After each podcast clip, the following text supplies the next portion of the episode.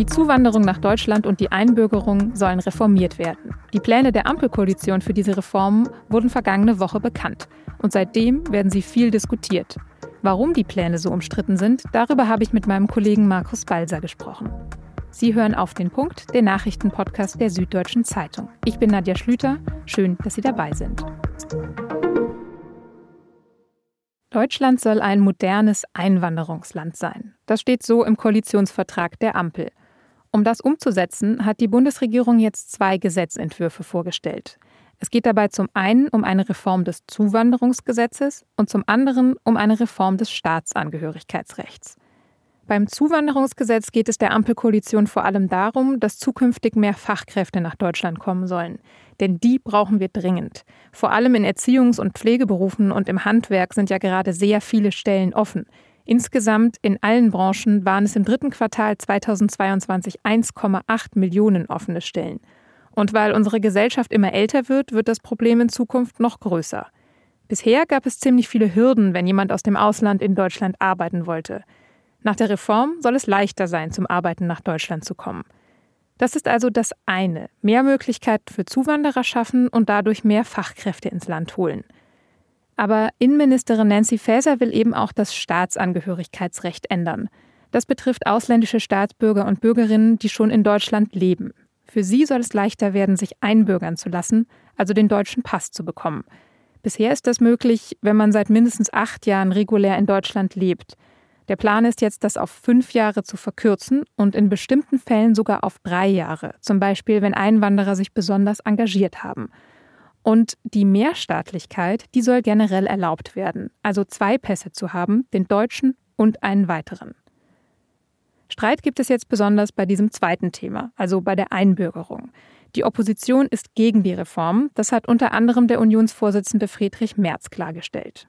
Die deutsche Staatsbürgerschaft ist etwas sehr Wertvolles und damit muss man behutsam umgehen. Doppelte Staatsangehörigkeiten sollten nicht der Regelfall, sondern der Ausnahmefall sein. Aber auch innerhalb der Ampel gibt es, wieder mal muss man sagen, Meinungsverschiedenheiten dazu.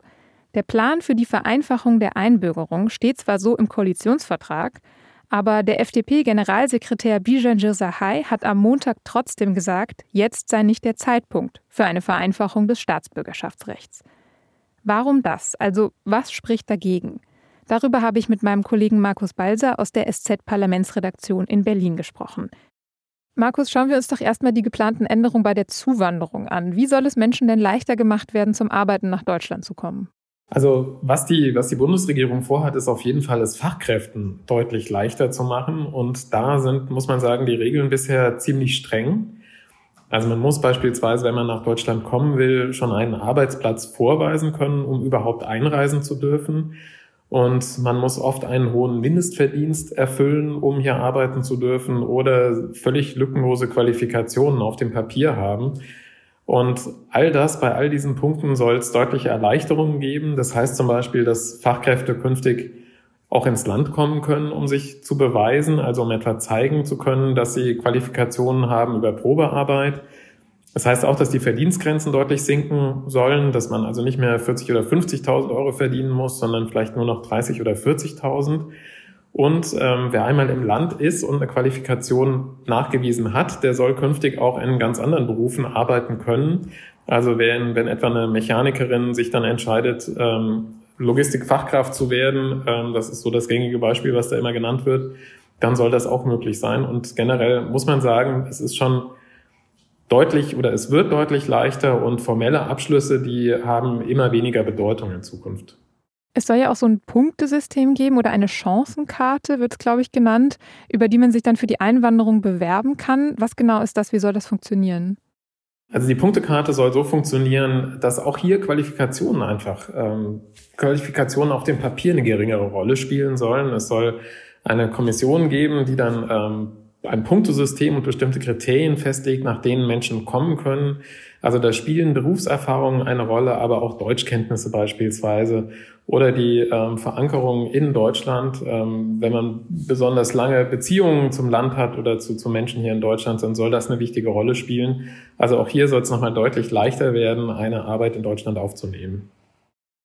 In dem Gesetzentwurf steht auch, dass missbräuchliche Zuwanderung verhindert werden soll. Was ist damit gemeint und wie soll das verhindert werden? Also das ähm, ist genannt. Ähm, da wird nicht so richtig ausgeführt, wie genau das funktionieren soll. Aber was die Bundesregierung ganz generell vorhat, ist, dass man zwar die Fachkräftezuwanderung auf der einen Seite erleichtern will, aber auf der anderen Seite all diejenigen, die nicht dauerhaft bleiben dürfen in Deutschland, dass man die schneller wieder in ihre Heimatländer zurückbringt. Das ist oft noch sehr schwierig, aber da will die Bundesregierung beispielsweise Abkommen mit bestimmten Herkunftsländern wie Tunesien etwa schließen, um das zu erleichtern. Es konnte so funktionieren, dass man in einem solchen Land dann beispielsweise ähm, die Ausbildung von, von Fachkräften fördert vor Ort, um ähm, solchen Ländern eben auch Anreize zu, zu geben, vielleicht Menschen zurückzunehmen, die sich eben nicht auf legalem Weg nach Deutschland ähm, bewegt haben und hier nicht dauerhaft bleiben dürfen. Jetzt ist es ja auch so, dass ausländische Arbeitskräfte, die schon hier arbeiten, das sehr oft unter sehr schlechten Bedingungen tun müssen. Könnte ein neues Gesetz oder das Gesetz, wie es jetzt geplant ist, diese Situation verbessern? Also in ähm, der Fleischindustrie beispielsweise, da sind die Arbeitsbedingungen sehr lange sehr, sehr schlecht gewesen. Und ähm, da muss einiges passieren, aber wie genau das passieren soll und kann, das wird in diesem Gesetzentwurf leider auch noch nicht erklärt. Und da wird man in den nächsten Schritten dieses Gesetzentwurfs sicherlich noch nacharbeiten müssen. Okay, dann schauen wir mal auf das zweite große Reformvorhaben, um das es jetzt geht, also um die leichtere Einbürgerung. Wie weitreichend würdest du sagen, ist diese Reform? Also würde die das Land verändern, wenn sie so kommt wie geplant?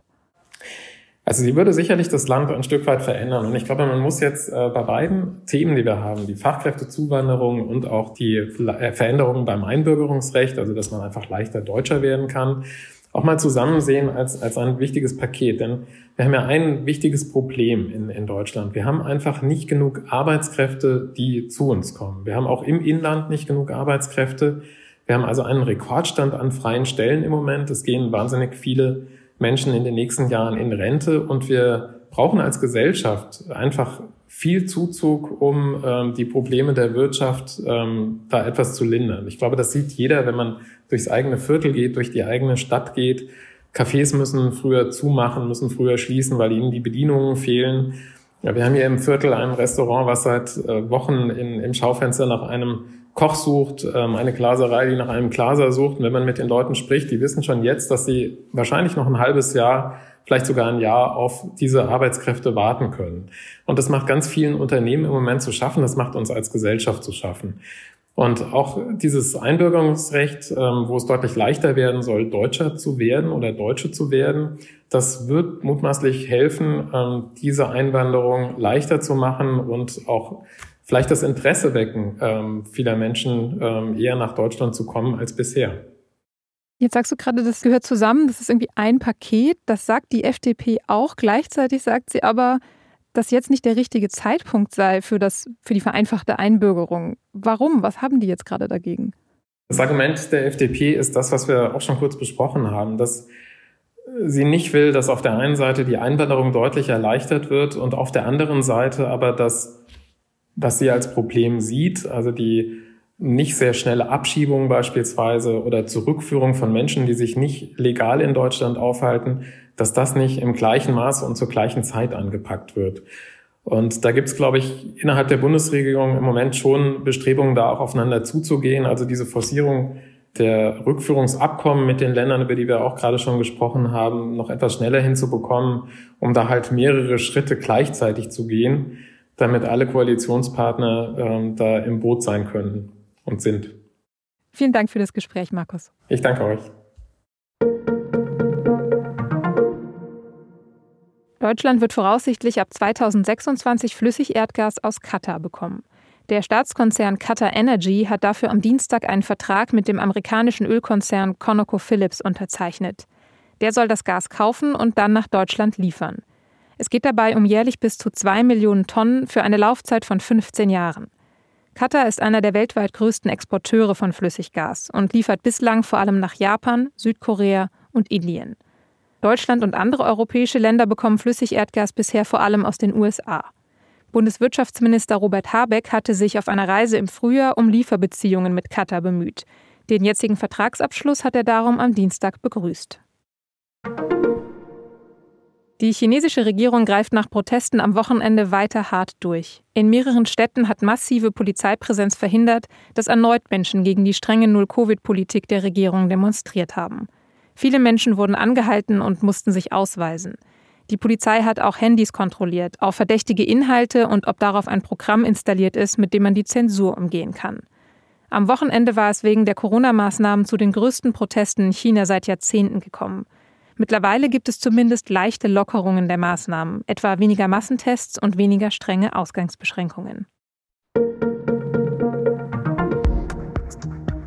Feministinnen und Feministen sagen ja häufig, dass sie vor allem eins wollen, das Patriarchat stürzen. Aber wo kommt der Begriff ursprünglich her? Also wie sahen Patriarchate in früheren Zeiten aus? Welche Rolle haben patriarchale Strukturen in der Kolonialgeschichte gespielt? Und vor allem, wann und wo und wie haben Frauen sich dagegen aufgelehnt? Wenn Sie das wissen wollen, dann empfehle ich Ihnen unseren Podcast Geschichte Daily. Da geht es diese Woche um die Geschichte des Patriarchats. Geschichte Daily finden Sie exklusiv auf Spotify. Redaktionsschluss für Auf den Punkt war um 16 Uhr. Produziert hat diese Sendung Immanuel Pedersen. Ihnen vielen Dank fürs Zuhören und bis zum nächsten Mal.